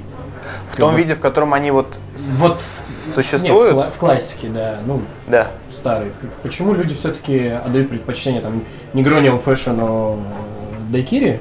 Ты имеешь в виду такие же нетронутые рецептуры, классические, просто малоизвестные? Да, Хэнки Пенки там. Окей. Адонис, типа. Окей. Классные же напитки. Почему они не становятся популярными? Не- Ну, то есть Негрони же стал супер популярным. Я понимаю, я да? понимаю, о чем ты. Просто у меня, например, есть даже вопросы к некоторым популярным напиткам. Ну, условно, да, например, кто-то мартини любит сухой, кто-то нет. Я, например, вот жду-жду, когда же мне там исполнится тот самый год, когда я начну от сухого мартини получать удовольствие. Пока он не наступил, да. То есть у меня по-другому это устроено. То есть мне наоборот та история, которая идет сейчас слово EBV, да, вот с этим трендом, меня она полностью устраивает. Например, реверс, супер класс, сухой, не, для меня это much, крепко, да. И э, я могу, я, не, я, как сказать, не готов. эм, нет, давай так, хорошо. Вопрос был, вопрос ты поставил, мы рассуждаем, хорошо. Сложно. Каким, каким, э, почему они не становятся популярными? Ну, во-первых, опять же, э, коктейльный бар просто так рецептуру нетронутую старую не поставит в меню, да, какой-то такой коктейльный бар, который может много чего сделать, да, но не поставит, потому что я же могу с этой рецептуры сделать твист, и я лучше твист поставлю, да, Своё. то есть мы же там супермены все, мы все можем, вот, а, например, у ресторана, например, у него мало места для коктейлей, и, например, да, он поставит лучше негрони, бла-бла-бла, то, что ему действительно что-то продаст, и вот это место, да, он продаст в меню, чем поставить, например, условно, там, тот же Адонис, о котором знать никто не знает из гостей, да, и он будет просто стоять. И то есть ты через месяц будешь перепечатывать меню, ты такой, ну что-то ты, друг, не продаешься. Убрал, поставил то, что продается. Ну, как бы, то есть почему мы не, э, значит, э, рассказываем гостям о том, что есть такие рецептуры, старые, известные, классические. Ну, во-первых, для этого есть именно, ну, формат такого классического бара, да, то есть вот, например, что у нас? У нас, например, это Рикс, да, Пети Барышникова. Офигенное место. То есть вот я, опять же, там раз в год, если одену какой-нибудь костюм, и мне надо будет, я, у меня будет возможность даже так, сходить вечером куда-нибудь выпить напиток, да я, конечно, туда пойду, потому что это будет соответствовать. Первое я- это настроение. ну, Чтобы ну да, я захотел да. попробовать классический Да, коктейль. да, да. Время, настроение. Ну, это, это такое ощущение, самоощущение. То есть вот года идут, времена, бары, все меняется, но вот такой тип, э, скажем, молодого человека, успешного какого-то такого офисного работника, ко- который в бар приходит в пиджаке, вот он из года в год всегда есть среди, среди аудитории. Ты вот смотришь, ты понимаешь, что вот тебе, когда было 20 лет, и ты стоял за баром, вот такой типаж ходил в бары, и вот тебе условно сейчас 30, ты приходишь в, ну, в дружественный бар, ты смотришь, о, это тот самый типаж. И то есть вот им, мне кажется, да, как вот э, там условно такой типажу, которому прикольно поковыряться, да, вот э, там, а сделай мне что-то, вот остальные не знают, а я вот такой знаю, и я вот не про что-то новое, вот это все ля-ля-ля, а я вот про старину, и вот на. То есть и ему ты окей, ты это сделаешь. Но это, во-первых, просто какая-то узкая аудитория, да, кому это вообще нужно, и кому это можно предложить, кому это зайдет. Потому что, ну это опять же, да, кто-то любит вообще там историю, исторические книги, и кто-то в этом копается и получает удовольствие. А кому-то, например, на то, что было 150 лет назад, неинтересно, им бы там он пузырь, на, чтобы им надули на коктейль, или там какой-нибудь этот в виде капсулы Гленливит, да, ему там дали, ну что-то там, да, новое, современное. Ему просто вот коктейльную рюмку с прозрачным напитком и вишенкой, но ему это скучно. То есть, ну, разные люди, кому-то это нужно, кому-то не нужно. Короче, ты плаваешь, Да. ищешь баланс, где-то тренды. Да, но, но это очень важно, э, неважно, нужно это твоему гостю или не нужно, это, я имею в виду, что для нас нужно знать вот всю эту историю, не только классику, но вот эту, потому что, опять же, возвращаясь, например, к нашим напиткам, нам мало бывает просто визуализировать что-то, образ, историю. Нам еще нужно, чтобы одним из фильтров да, для наших напитков было то, чтобы он, в свою очередь, отсылал э, нас к какому-то классическому коктейлю. Да?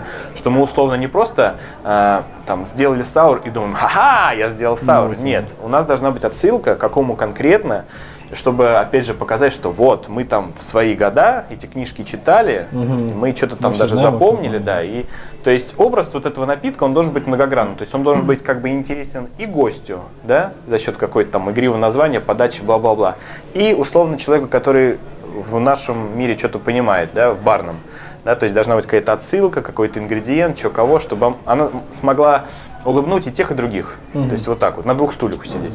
А, три лучших бармена России прямо сейчас. Я, ну, я субъективен. Ну, естественно. Блин, хороший вопрос. Просто это, да, вот история, кого считать барменами, а кого нет. Да. Ну, это То есть твое лю- люди, мнение. которые стоят за стойкой, до сих пор Да, стоят да, за стоят за стойкой. стойкой, работают за стойкой. А, Это очень хорошо. Ну, окей. То есть они могут быть владельцами баров при этом. Да, это твое окей, мнение. пускай будет э, Артем Перук. Рук. Мужчина. Да, просто готов его слушать день напролет. Костя Лисовских, как же без него? Третий кто-то, да? Кто же третий? Блин. Кого я люблю? Пить, слышать. Не обязательно это Москва. Я люблю Сережу Нацина. Он третий, пускай будет. Хорошо, согласен. Здесь я с тобой согласен. Э, Хорошо, сейчас отвечу. Это Максим Гладышкевич. Сто процентов. А, Я могу, конечно, называть своих ребят, потому что они для меня лучше, но я назову, наверное, вне, да, пусть будет так. Это Максим Гладышкевич, это Евгений Шашин и, э, и э, Михаил Падисов. А, мне очень нравится, что делает Женя Шашин, мне офигенно нравится, что делает Макс Горелик. И мне офигенно нравится... Та-та-та-та-та. Я хочу кого-нибудь из регионов назвать, потому что не, только в Москве все вертится, я уверен. М, припомнить бы кого-нибудь. Но я назову Артура Галычка, потому что он уже больше для меня пример, как работает качественный и правильный менеджер. Ну, именно в плане управления несколькими заведениями, кучей команд, ну, там большой команды и все вот это вот. Три лучших бара России в регионах. О, медные трубы. Так, есть. Это, это. Ваня, Ваня такой, да, из, из- из Нижнего Новгорода. Хорошо. А регион это не Москва и Петербург. Не Москва, не Питер. Потом из Новосиба кого мы возьмем? Фрэнс или, или, или подвальчик? Ой, не подвальчик, а гаражик. Nobody knows или Friends? То есть Говори, пускай говори. это будет... э, Посередине, что ли? Пускай будет одно заведение. Соединим их, да? Friends э, оркестра, да.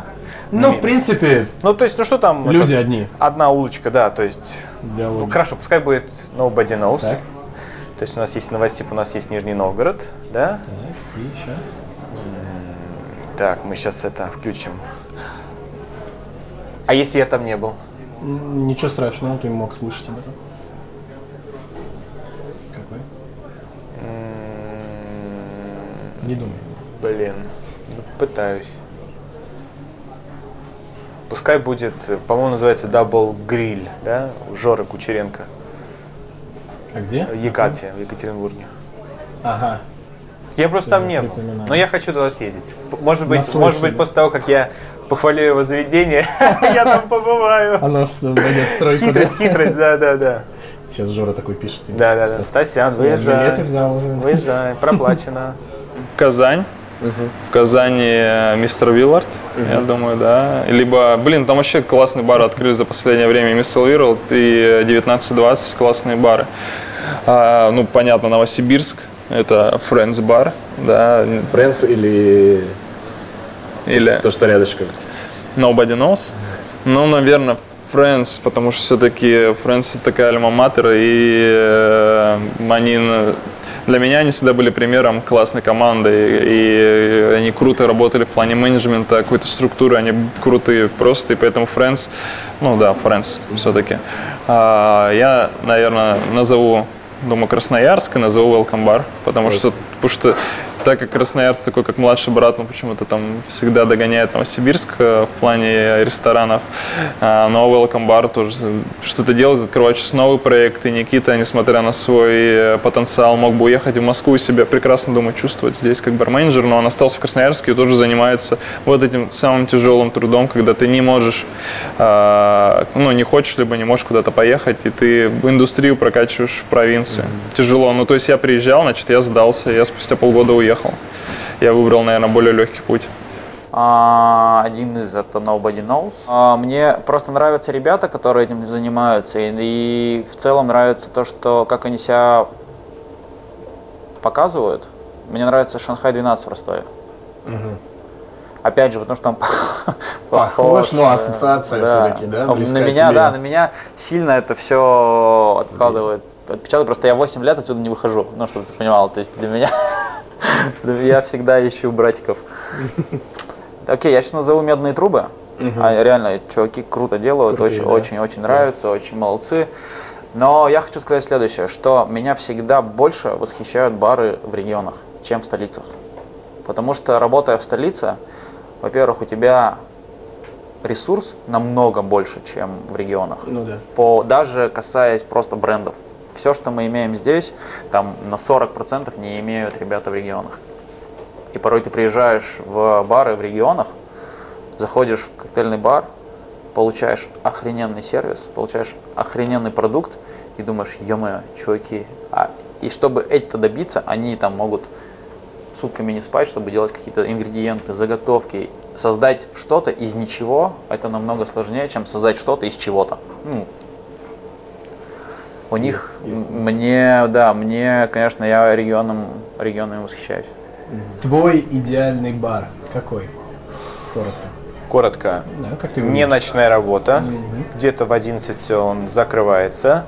Это бар не только про алкоголь, но он такого полного спектра в том плане, что с утра, не, не с утра, хорошо, утра нет.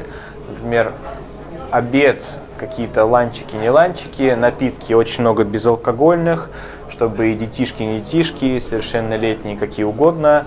То есть такая какая-то демократичная история. Она очень похожа на бокс, ну, каким он и был. Просто к боксу были претензии касательно того, что там было мало чего-то концептуального. Это была просто коробка, которую каждый воспринимал по-своему. То есть я спустя время понимаю, что это была студенческая общага для нас, для всех. Ну, такая по духу, да, и для гостей. Но вот что-то очень похожее на бокс, потому что формат очень удачный, потому что каждый гость видел по-своему это заведение, да, то есть вот это было и хорошо, и плохо, что это вот такой пластилин был, да, то есть пластилин для нас было плохо, мы не понимали, куда копать, да, вот идейно, а, а для гостей хорошо, потому что каждый видел в этом что-то свое. Вот какая-то демократичная для, для всех история. Ну, то есть бар, бар таким и должен быть, да, то есть он должен быть, ну, пожалуйста. Для всех. Да, потому что история вот с, э, типа, вот ты пидор стой, а ты проходи, да, или как там было. Ну вот, вот, но нет. То есть бар это такой public places, да, и welcome. Мой идеальный бар, коротко, где не думают о коктейле, думают о гости, где ты приходишь и э, получаешь э, гостеприимство. Мы такой бар, я думаю, откроем летом, где ты будешь приходить и получать гостеприимство, и ты в том числе, ты будешь приходить и получать гостеприимство от наших э, парней, которые будут там, и леди, если они там будут работать. Ну, хочется, чтобы люди меньше думали о себе, о своем эго, меньше о напитках и больше о тех людям, которые к ним приходят. Это только на самом деле начинается. Как ни крути, русские, как не ш- Россия щедрая душа, но она холодная иногда. И э, я не скажу, ну, я бы не стал таким идеальным баром, меня бы не взяли, наверное, в такой бар. Но я хочу, чтобы такой бар, ну, я в таком баре поучаствовал как э, руководитель. Ждем открытия. Да, будет круто. Конкурс. Конкурс. Конкурс. А, что мы хотим разыграть? Давай свой приз. Так, А, разыгрывать мы это? будем книгу, как раз о которой мы сегодня рассказывали, Mixing Cosmopolitans, которую написал мой товарищ, да, Дэниел Страуб, с моим участием, с участием Коли Киселева. Ага. Готов подарить? Так, у тебя приз.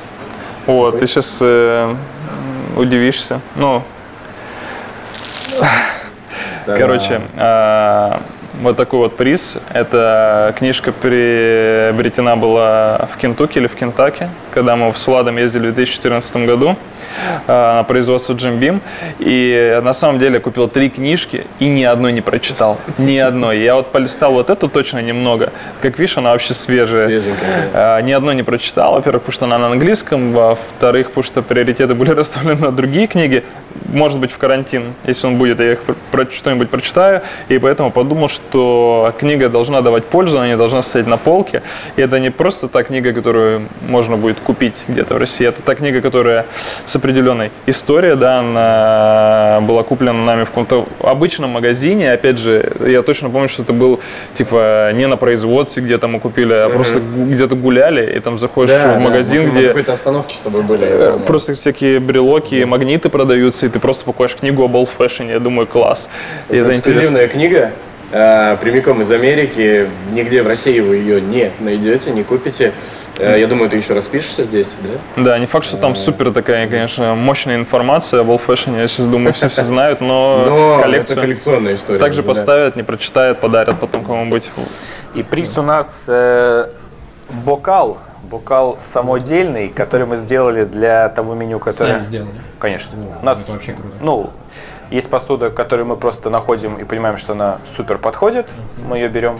А есть посуда, которую мы создаем. То есть есть наши друзья из э, Сочи, они называются Ананас Керамикс, ребята, вы мне должны, вот, которые делают э, любую нашу прихоть, любую нашу идею воплощают э, в глиняном виде. Собственно, это бокал от, из-под коктейля Мистерио.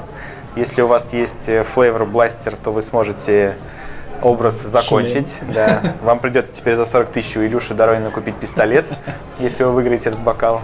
Так что дважды подумайте, прежде чем участвовать в этом конкурсе. Условия конкурса. Придумать коктейль, который будет подходить по концепции для бара чайная.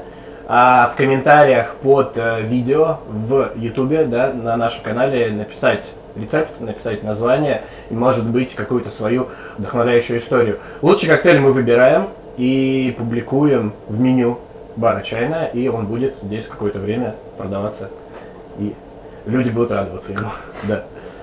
А мы про него будем всем рассказывать. Да. Вот так вот. Э, Давай мы выберем с тобой э, один из четырех заведений, да, где... Я думаю, где мы сидим. Ева. Ева. Хорошо. А, Мы, значит, находимся в ресторане Ева. Нужно придумать, подобрать напиток, как и в предыдущих условиях, да, написать под э, видео в комментариях рецепт, название, историю, идеологию. И, наверное, чтобы понимать, э, какой коктейль должен подходить, можно будет зайти к Максу э, в Инстаграм, посмотреть. А лучше в ресторан попробовать. да, лучше, ну, кто с региона приедет. А, ну да, точно. А, ли- можно, да, конечно, зайти в профиль э, ресторана, посмотреть, какие напитки здесь э, сервируются и, в общем, какая тематика. Что мы с тобой сделаем? Да. Есть предложение а, создать Да. коктейль, Да. который будет подходить под э, тематику ресторана. Да. Рыба моя. Да. Давай тогда ребятам кинем эм, ТЗ? какие-то т- тезисы. да. Ах ты. Э, Ну тогда, чтобы они понимали, что такое ресторан, твой ресторан, рыба моя. Это seafood casual ресторан. Да, он довольно демократичный, если мы говорим про всякие вот эти рыбные деликатесы, которые к нам приезжают два раза в неделю. Это в любом случае должна быть какая-то отсылка ну, к тому, что мы рыбный ресторан. То есть это тема, которая затрагивает моря, океаны, рыбок mm-hmm. или что-то вот там портовое, бла-бла-бла, только не про проституток, да, там. В общем, что-то вот про это. Почему нет? Да, Ну, какие-то водные. Ну, немножечко. Немножечко. Немножко можно. Какие-то водные стихии, что-то, что условно можно подтянуть, да, мостик перекинуть, и чтобы гостю, который кушает э, в рыбном ресторане и заказал этот напиток, чтобы он понимал, почему этот напиток в рыбном ресторане находится, да? Ну вот. А, Тут еще раз появится строка с ссылкой на Инстаграм Да. э, Стаса, поэтому, чтобы было больше понятно, что делает Стас в этом заведении, да, там можно будет все увидеть, зайти, посмотреть, вдохновиться, ну и... Главное, главное вот эти кружочки цветные внизу Да, поставить под фотографией. Как и тогда, кружочки. и тогда все, победа ваша. Да, ну это будет У глав- меня- главный ход. У меня это работает. А рецепт в комментариях под э, видеороликом, название, может быть, история какая-то. А, у нас, значит, что? Три заведения, три напитка. Вы придумываете рецепт, историю, концепцию лучшего, а, трех лучших мы а, выбираем и ставим по одному напитку в меню заведения. Возможно, будет месяц, может быть, чуть меньше, может быть, чуть больше. Ну что, ждем ваших рецептов. А, Да, и, наверное, это будет очень странно, я первый раз об этом скажу, э, но это нужно проговаривать. Я все-таки жду э, ваших подписок, колокольчиков, шеры, лайки, репосты, да, потому что канал нужно продвигать. Э, хочется, чтобы эту информацию получало как можно больше людей. Мы тут говорим вроде бы немножко о чем-то полезном, поэтому, да, не стесняйтесь, э, делайте репосты и увидимся. Я точно сделаю. Спасибо. Владик, спасибо.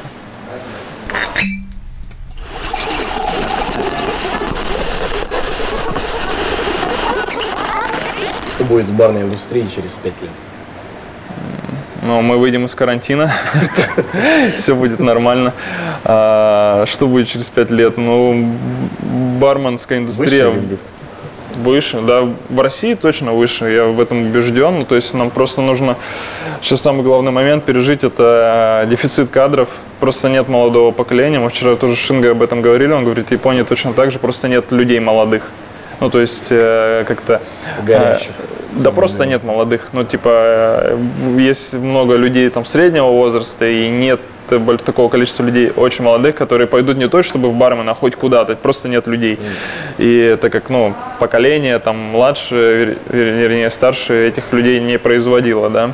И сейчас они только-только там появляются, и я вот говорю, что у нас там барменов там свыше 24 лет, это процентов 80, все остальные там ниже. То есть мало людей, которые приходят за горящими глазами.